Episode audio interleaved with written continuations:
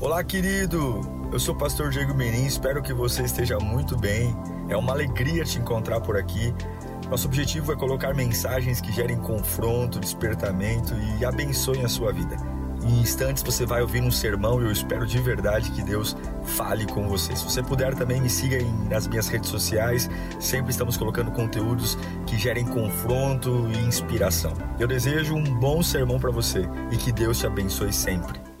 Quero ler com você Tiago, capítulo 1, versículo 19. Diz assim o texto: Meus irmãos, meus amados irmãos, tenham isto em mente.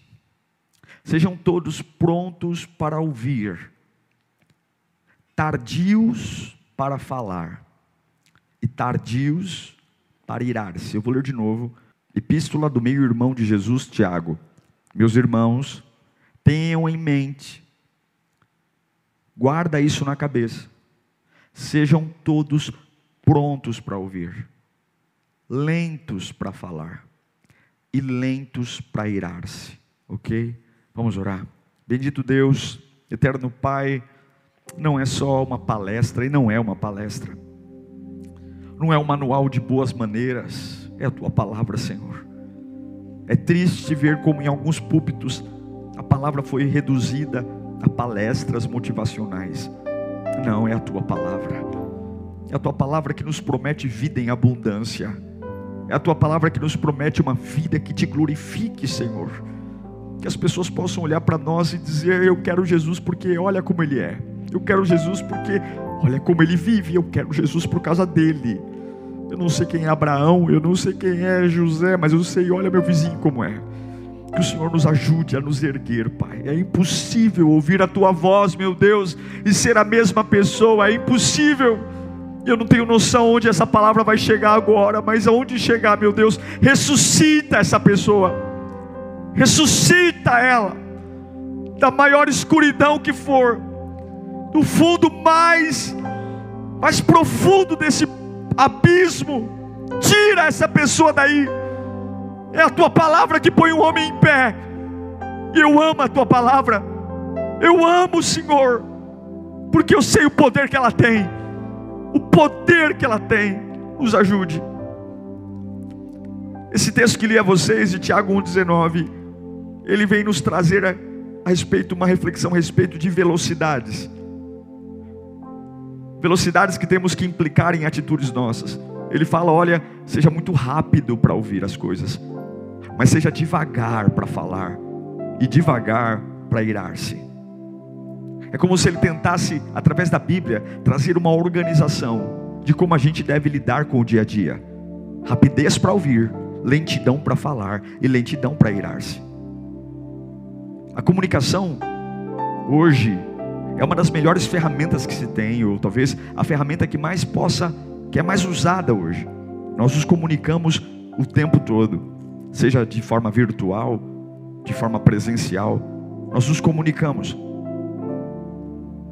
E a gente sabe os efeitos que uma comunicação ruim tem. Você já brincou de telefone sem fio na infância? Aquele que é o primeiro da fila recebe uma informação e você se depara de que o simples fato de alguém dizer para o outro o que ouviu, ele sempre vai adicionar uma informação. E a, é muito engraçado ver a brincadeira do telefone sem fio, de ver como a informação começou e como ela terminou.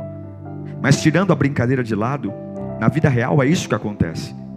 Reputações acabam, histórias acabam, pessoas perdem tudo, porque nós temos uma dificuldade muito grande em nos comunicar com Deus, com as pessoas, conosco, com as dores. E eu me pergunto, diante da indicação que Tiago diz, seja lento para ouvir, ou perdão, seja rápido para ouvir, lento para falar e para irar-se. Eu pergunto, quão rápido você é para ouvir? Há pessoas que você fala com elas, elas estão olhando nos seus olhos, e daqui a cinco minutos que depois de você estar falando, ela pergunta: o que, que é mesmo? O que, que você está falando mesmo? Porque é lento para ouvir. Quão lento você é para falar? Consegue ficar calado? Consegue simplesmente, quando não se tem o que falar, fechar a boca. Ah, pastor, isso é, queridos, ouvir falar é espiritual. É pela boca que a vida acontece. É pela boca que a morte acontece. Não ache que são apenas técnicas de relacionamento. O céu e o inferno reagem pela tua boca. A Bíblia diz que tudo que ligamos na terra, ligado no céu. E talvez você não leve a sério o que ouve e o que vê e o que fala. Mas Deus leva, o inferno leva. Quão rápido você é para irar-se. Quantas pessoas fizeram bobagens irrecuperáveis porque simplesmente deixaram a ira tomar conta da sua vida. Desistiram quando nem queriam desistir. Brigaram com pessoas que depois falavam o que eu fiz. Porque a ira tira o raciocínio, tira a capacidade que você tem de pensar. E depois que o estrago está feito, meu irmão, não adianta dizer, não era bem isso que eu queria fazer. Não era bem isso que eu queria dizer. Ah, e aí fica aquela vida eterna na melancolia. Se eu pudesse voltar no tempo, se eu pudesse voltar no tempo. Tem pessoas que estão há 40 anos sentadas num sofá, lamentando-se, querendo voltar no tempo. E essa é a maior perda de tempo, porque passado não edita. Não se edita o que foi feito. Você pode ter agradado muito alguém ou magoado muito alguém, mas sofrer pelo que você fez ontem é desperdício, não muda.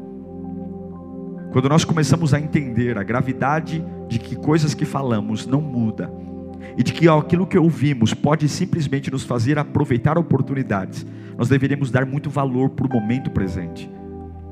Eu não sei se você já percebeu, mas no livro de Salmos, não raramente, em muitos versículos dos, dos Salmos da Bíblia, existe uma palavra chamada cela. Não sei se você já prestou atenção. A palavra cela significa pausa.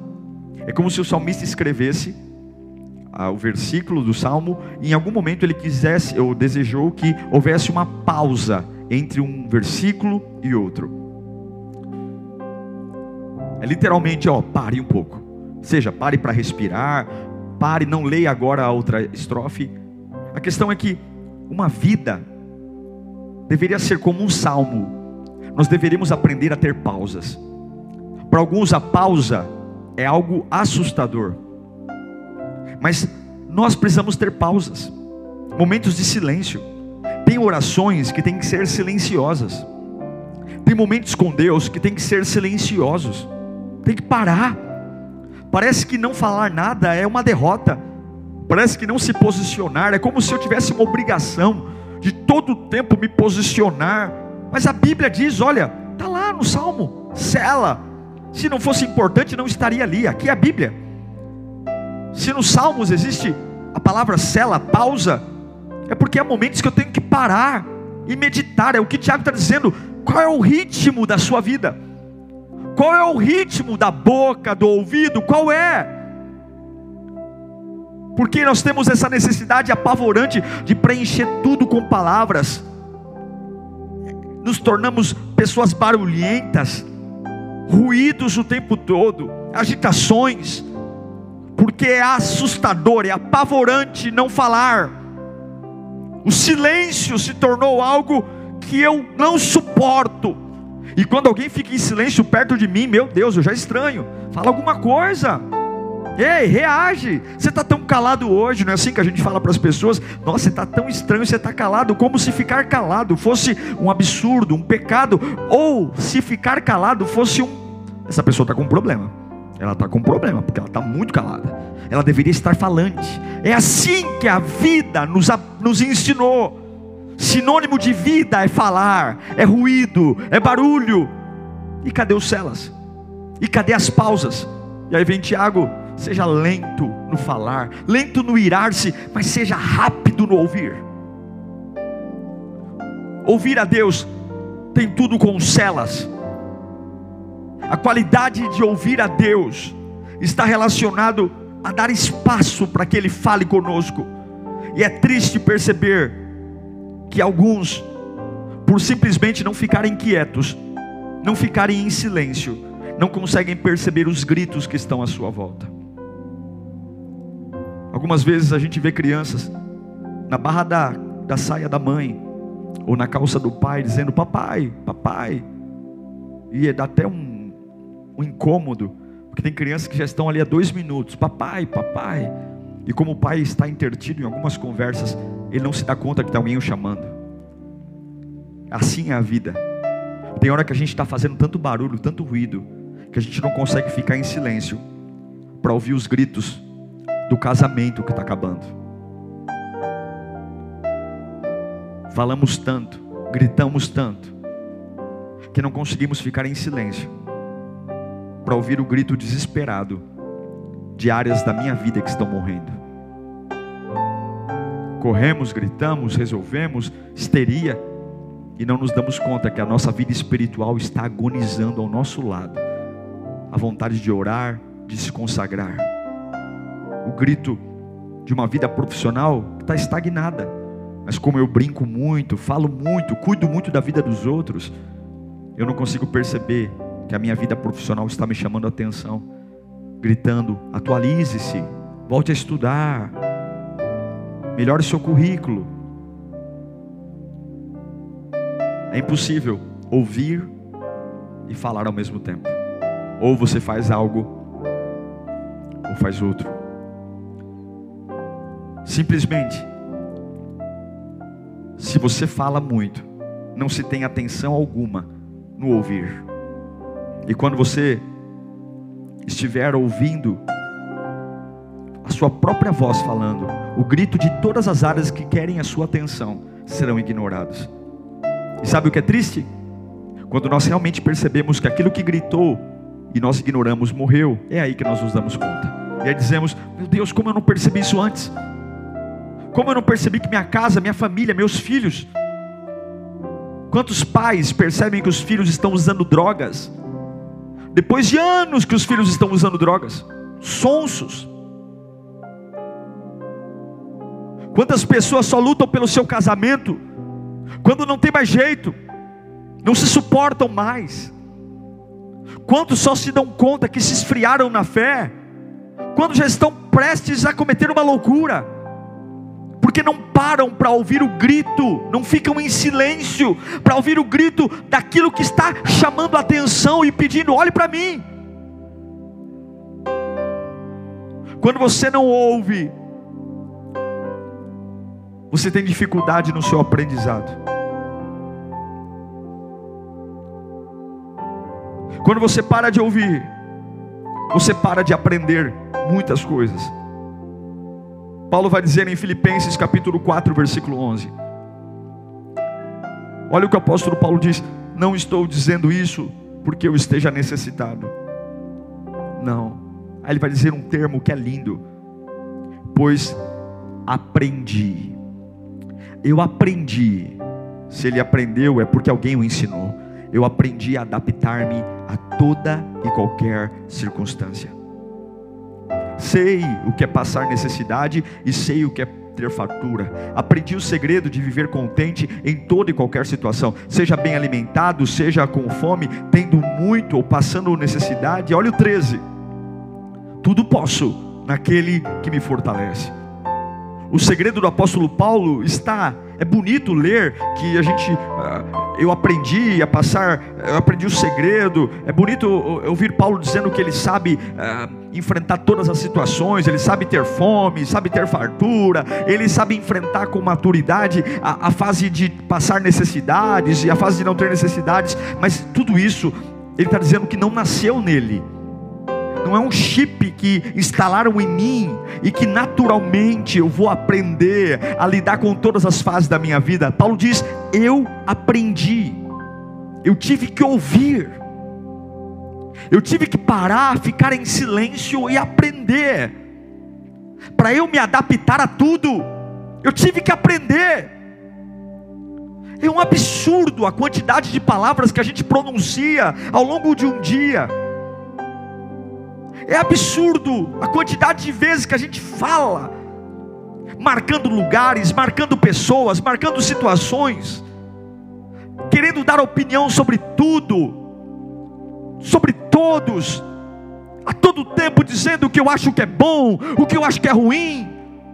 a todo tempo tentando adivinhar o futuro, dizendo isso vai dar certo, isso vai dar errado. Como é apavorante perceber que passamos um dia inteiro falando, opinando, determinando e não passamos um dia inteiro ouvindo nada. Pouco ouvimos a palavra, lançamos palavras de forma absurda e irresponsável.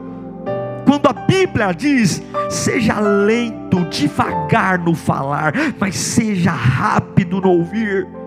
Quanto mais velocidade tem suas palavras, menos peso elas têm. Pessoas que falam muito são pouco ouvidas. Pessoas que falam pouco, quando falam a sua palavra tem peso. Sabe por que muitos não são respeitados em casa? Sabe por que muitos não são respeitados na empresa? Porque você acha que as pessoas vão gostar de você pelo quanto você fala. Você pode ser um bom animador de roda de conversa. Você pode ser o chaveirinho da turma do futebol. Mas quando houverem conversas sérias, assuntos sérios, assuntos relevantes, não vão chamar o falador para conversa. Porque quem muito fala, as palavras não têm peso e impacto algum. Mas quando você fala com sabedoria, quando você abre a boca, o que você fala é respeitado e é ouvido. Quem você é hoje? Talvez os teus filhos não te ouvem porque você fala demais. Talvez teu casamento está uma porcaria porque você fala sobre tudo e dá o mesmo peso a tudo. Talvez a tua empresa, teu chefe te cortou de algumas reuniões porque você fala sobre tudo o tempo todo. Existem pessoas que falam pouco e quando falam, bum, abrem horizontes, trazem alternativas, abrem clareiras no meio de dias frios. Existe um peso no que se fala. Seja vagaroso no falar. seja vagaroso. Tiago diz sobre a raiva também. Seja vagaroso na raiva, morda a língua, bata a cabeça na parede, sai de cena. Mas cuidado com a raiva, cuidado com a rapidez da reação, cuidado porque você pode estragar a linda obra de Deus, jogando fora coisas que amanhã você vai dizer: Eu não deveria ter feito isso. Eu não deveria ter me posicionado desse jeito, eu não deveria ter tomado essa atitude, eu não deveria ter, ter discutido, eu não deveria, porque depois que discutiu, depois que falou, já era. Eu pergunto, qual é o desafio que a Bíblia tem para mim e para você? Será que eu tenho que ter 80 anos para ficar no meio da minha família calado lá, para dar valor à importância de falar pouco? Será que eu tenho que ter rugas e não poder mais correr? Por que, que eu não posso provar isso na minha juventude? Por que, que eu não posso provar desta sabedoria de falar pouco, enquanto meu corpo ainda tem vigor para subir, descer, correr, decidir? Por que, que eu só vou vai cair a ficha quando meu corpo físico estiver debilitado? E olha que tem uns que nem assim ainda caem a ficha. O que Tiago está dizendo a respeito das velocidades do falar e do ouvir rápido para ouvir e lento para falar e para irar-se. Ele está falando sobre equilíbrio. Equilíbrio. Quando no salmo diz, cela, faça uma pausa, equilíbrio. Deus ama o equilíbrio. Para ouvir a voz do céu, eu preciso ter equilíbrio.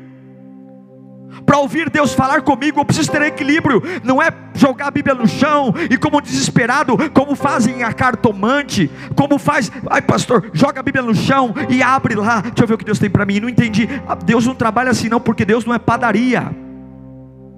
Deus não é PS. Quem tem domínio não tem urgência. Ai, eu estou aqui, fala comigo, Senhor. Que é isso? Dá uma pausa. Dá uma pausa. Ninguém morre sem a permissão de Deus, e ninguém nasce sem a permissão de Deus. Marta e Maria mandaram o bilhetinho para Jesus: vem logo, meu irmão está doente. Ele demorou quatro dias para chegar lá, e quando chegou Lázaro já estava sepultado há quatro dias. E elas estavam iradas, Por quê? Porque queriam resposta rápida. Existe voz de Deus no comando, no silêncio. Existem palavras lindas do silêncio. Na simples capacidade de calar a boca e me isolar do barulho, dos ruídos, de vozes. É o que Paulo fala em Efésios 4:1. Rogo-vos, pois, irmãos. Efésios 4:1. Como prisioneiro no Senhor, rogo-lhes que vivam de maneira digna da vocação que receberam. Esse digno no original significa equilíbrio. Rogo-vos, pois, irmãos, que vivam de forma equilibrada a vossa vocação, porque para isso fomos chamados. No Antigo Testamento, várias vezes, Deus nos alerta sobre equilíbrio, o equilíbrio e o perigo do desequilíbrio ou do equilíbrio desonesto. Quando eu finjo ter um equilíbrio e eu sou um baita desequilibrado. Salomão fala isso no Antigo Testamento em Provérbios capítulo 11, versículo 1. O Senhor repudia a balança desonesta. O que é a balança desonesta? Aquela que dá mais peso a algo que não tem aquela que dá mais peso a algo que não tem realmente aquele peso. O Senhor repudia a balança desonesta, mas o peso exato, o peso exato lhe dá prazer. O que é o peso exato? É o equilíbrio. Deus repudia o falador, e também repudia aquele que não ouve, mas ele tem prazer, e a alegria do Senhor é a nossa força. Dar prazer a Deus é receber força, ele tem prazer naquele que tem o peso justo. O peso e o equilíbrio, o peso justo pertence a Deus. E o desequilíbrio pertence ao diabo, é o, o, diabo desequilibrado, que cria na cabeça dele uma, uma ilusão de que ele pode ser maior do que Deus, e leva para o inferno mais de um, é, um terço dos anjos viram demônios. É o desequilíbrio que faz eu querer ser o que eu não posso, ter o que eu não posso, sofrer por inutilidades, ignorar o que é relevante e abraçar o lixo, jogar o ouro fora e colocar na minha casa lata velha, oh, estrume, é o, é o desequilíbrio. E Paulo vem dizer em 1 Coríntios 9, 25: que todo aquele que luta, 1 Coríntios 9, 25, todos os que competem nos jogos, se submetem a um treinamento rigoroso para obter uma coroa que logo perece. Mas nós o fazemos para ganhar uma coroa da vida. Paulo está dizendo que o equilíbrio é como um atleta que sabe que não é fácil ficar calado nessa pressão de, de dar opiniões, de dizer quantas coisas a gente tem que voltar atrás, quantas coisas a gente tem que dizer, não era bem assim que eu quis dizer, ah, quantas coisas a gente fala, olha, eu desisti, mas dá para voltar atrás, assinamos contratos, rompemos contratos, abrimos uma empresa, fechamos uma empresa, falamos porque é uma pressão e a palavra cela, a pausa é algo que é absurdo, mas Paulo está falando, olha, eu sei que é difícil, eu sei que é difícil ouvir muito e falar pouco, mas assim como um atleta, ele se dedica ele treina, ele muda a alimentação, ele muda os hábitos de dormir, ele muda a rotina porque ele quer alcançar uma medalha. Assim como um atleta quer chegar no pódio, por favor, mas não é para chegar no pódio, não, não, não, é para você ter uma vida com Cristo incorruptível. Lute, trabalhe, se organize, crie. Muitas vezes não é o diabo, meus irmãos, muitas vezes nossa vida está um enrosco terrível porque nós não sabemos dar pausas, não sabemos ouvir a voz de Deus. A palavra de Deus sempre está nos levando ao equilíbrio. Deus ama o equilíbrio. Quando se trata sobre roupas, qual é o termo que a Bíblia usa? Moderação. Vistam-se de forma moderada. O que é a moderação? Vistam-se de forma equilibrada. Quando se trata sobre o falar, falem de forma equilibrada. Veja se é só você que fala. Veja se é só a opinião, a sua opinião que vale. Porque quem não dá para aprender falando. Não dá. E Paulo diz que a maturidade que ele teve de aprender a estar bem em toda e qualquer situação, ele aprendeu.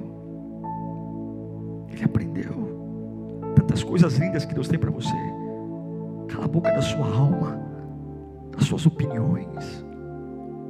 Para de tentar achar o futuro ou desvendar o que está para vir. Não adianta ficar rolando na cama a noite inteira, querendo achar uma explicação que te console.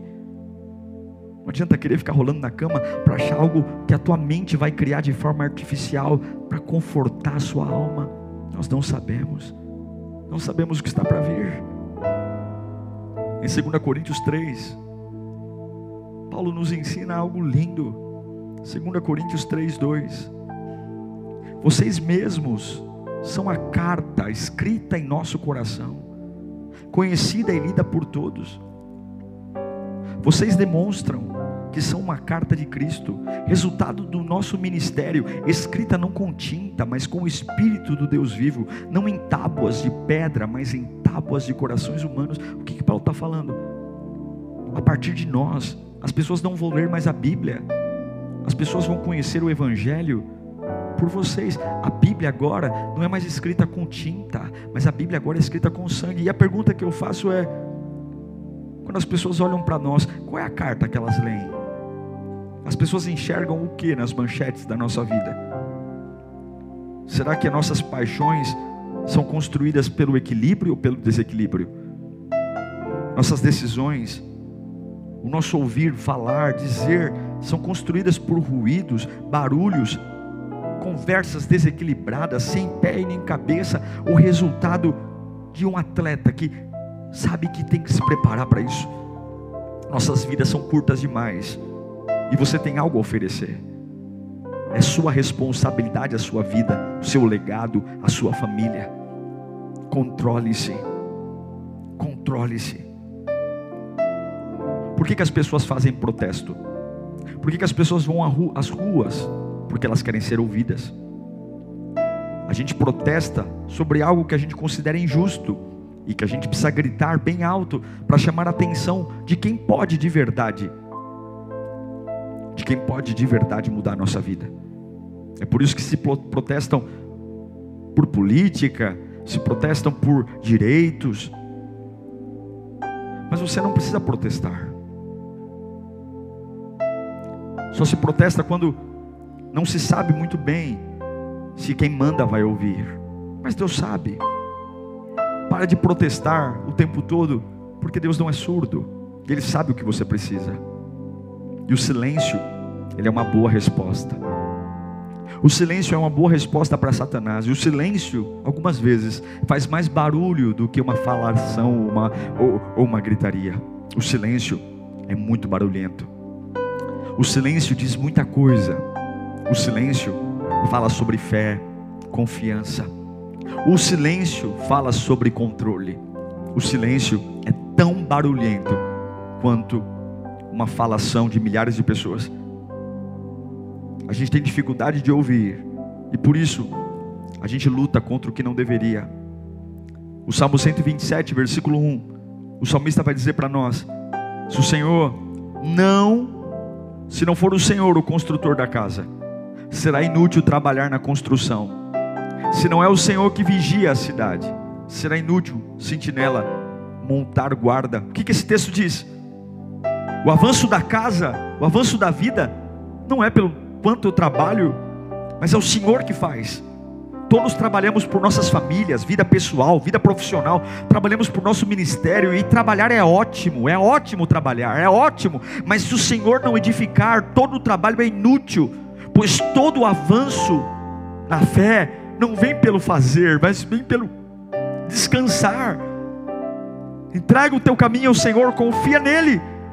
Você não vai ouvir o céu trabalhando por você se você vive como um doido. Você não vai ver o céu trabalhando por você se você luta desesperadamente pela aceitação das pessoas. Você não vai ver o céu trabalhando por você se você é um desesperado por perfeição. Não desliga da tomada, fala o tempo todo. Não, não, você não vai ver. Ao contrário, você vai abafar a voz de Deus, porque se é você que determina tudo a todo tempo, você não vai ver o céu lutando por você. Se você é obcecado por alguma coisa, é, é obcecado por uma pessoa, é obcecado por um emprego, é obcecado por um exercício vício, por um corpo físico, é obcecado por dinheiro. Não, não, porque a obsessão vai fazer você ter, lutar o tempo todo, ficar alerta o tempo todo, se posicionar. Eu não posso fraquejar, eu não posso falhar, eu não posso parar. Não, não, o céu só vai trabalhar por você quando você parar. Pessoas obcecadas são pessoas desequilibradas, só conseguem enxergar aquilo que preenche a sua obsessão e a sua mente. E uma pessoa obcecada não ouve o céu. Uma pessoa obcecada não ouve o céu e principalmente não tem confiança. Perde o sossego, a tranquilidade. E sossego e tranquilidade andam juntas. Se você não tem sossego, você não tem tranquilidade, e vice-versa. E alguém desequilibrado, a primeira coisa que perde é isso. Tem horas que nós esquecemos e por isso absorvemos tanto, tanto lixo, tanto trauma, tantas culpas, tantas bobagens. Mas se nós vivemos de forma equilibrada, nossos gostos também serão equilibrados. Eu quero caminhar para o encerramento dizendo que muito das nossas inseguranças em relação ao futuro é essa pressa desnecessária que colocamos na alma de fazer, fazer, fazer. Ouça o que Deus diz para você. Seja rápido para ouvir, mas lento para falar. Se você não tem nada para dizer, fique quieto. Se você não tem nada para dizer, fique quieto. Fique quieto. Fazendo isso, a segurança vai voltar. A segurança vai voltar. Vai arrancar de nós essa arrogância e esse orgulho que o desequilíbrio colocou em nós. Jesus disse em João 10, 27 que as minhas ovelhas, as minhas ovelhas, elas ouvem, elas ouvem a minha voz, eu as conheço e elas me seguem. Todos nós temos duas orelhas e uma boca, e Jesus disse que aqueles que me seguem, seguem porque conseguem calar a boca e ouvir. Há quanto tempo você não ouve Jesus porque simplesmente não conseguiu parar para ouvir? E não é estar na igreja. E não é frequentar uma comunidade. É simplesmente parar. Quantas coisas estão gritando à sua volta e você ignora. Existe uma diferença enorme entre ouvir e escutar. Você pode chamar alguém várias vezes, ela pode ouvir sua voz e não escutar sua voz. Escuta, mas não ouve. Você escuta Deus e não ouve. Pessoas que saem de um culto, dão glória a Deus numa palavra, mas como pessoas assustadas, antes de colocar o pé em casa depois do culto, já se perderam totalmente. Eu quero motivá-lo a hoje ser lento para tudo que te desequilibra. Seja lento. Se você não tem o que falar, fique quieto. Não deixa ninguém te pressionar, assinar documento. Mas pastor, essa semana, essa, se você não está certo do que tem que fazer, não faça. Mas o, o vendedor falou que se eu não fechar negócio, ele vai vender para outro. Se você não está em paz, deixa que venda para outro. Não tenha pressa para falar. Não tenha pressa para irar-se. Ouça a Deus. Porque a hora que Deus tocar em você, o equilíbrio vai vir. E você só vai saber derrubar gigantes quando você aprender a ouvir. Esqueça a insegurança, a covardia, o perfeccionismo e a obsessão.